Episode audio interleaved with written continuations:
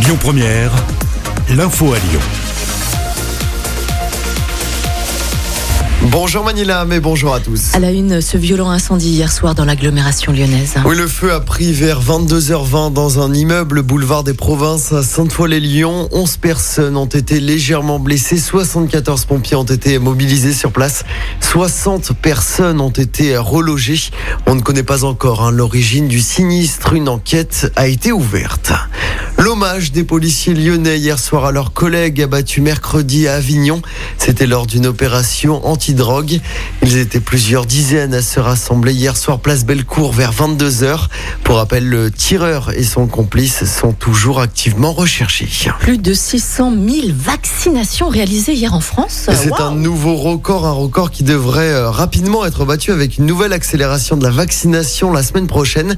Les plus de 50 ans pourront se faire vacciner dès lundi. Annonce faite hier par Emmanuel Macron, le chef de l'État qui prend de l'avance hein, sur le calendrier prévu initialement. Autre nouveauté, dès mercredi, la vaccination sera ouverte sans limite d'âge, mais seulement quand il restera des doses disponibles. On termine avec du sport en foot. On suivra le derby du Nord entre Lens et Lille en championnat ce soir. De son côté, l'OL reçoit Lorient demain au Groupama Stadium. Rudy Garcia sera privé de moins quatre joueurs. Marcelo, Cacré, Deschiglio et Depay sont tous suspendus.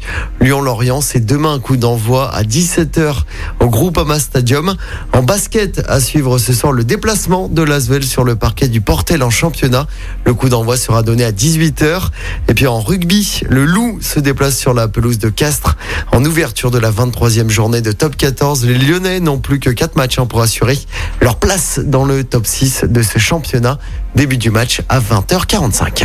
L'info du jour qui fait du bien. Et ce matin, on s'intéresse à une belle histoire grâce aux réseaux sociaux. Où une femme a retrouvé la personne qui avait sauvé son mari d'un arrêt cardiaque. C'était il y a une semaine au parc Monceau à Paris. Un jogger est victime d'un arrêt cardiaque. C'est une femme pompier réserviste qui lui fait alors un massage cardiaque. L'épouse du jogger, elle tente d'appeler son mari en vain. Elle finit par tomber sur la voie d'un médecin qui lui apprend que son compagnon est transporté à l'hôpital. Grâce au massage cardiaque de cette femme, l'homme s'en sort sain et sauf.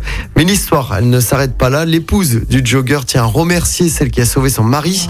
Elle écrit donc des messages un peu de partout euh, dans le parc Monceau, messages qui sont ensuite relayés sur Twitter.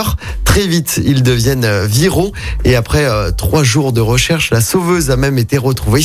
Les deux femmes se sont rencontrées d'ailleurs dimanche dernier au parc Monceau, lieu devenu euh, symbolique. Le Premier ministre a lui-même réagi là aussi sur Twitter, saluant le geste de cette héroïne du quotidien. J'adore ce genre d'histoire. Amaury, merci beaucoup. Je te souhaite de passer une excellente matinée. On se retrouve dans une demi-heure. À tout à l'heure. À tout à l'heure. Écoutez votre radio Lyon Première en direct sur l'application Lyon Première, lyonpremière.fr et bien sûr à Lyon sur 90.2 FM et en DAB+.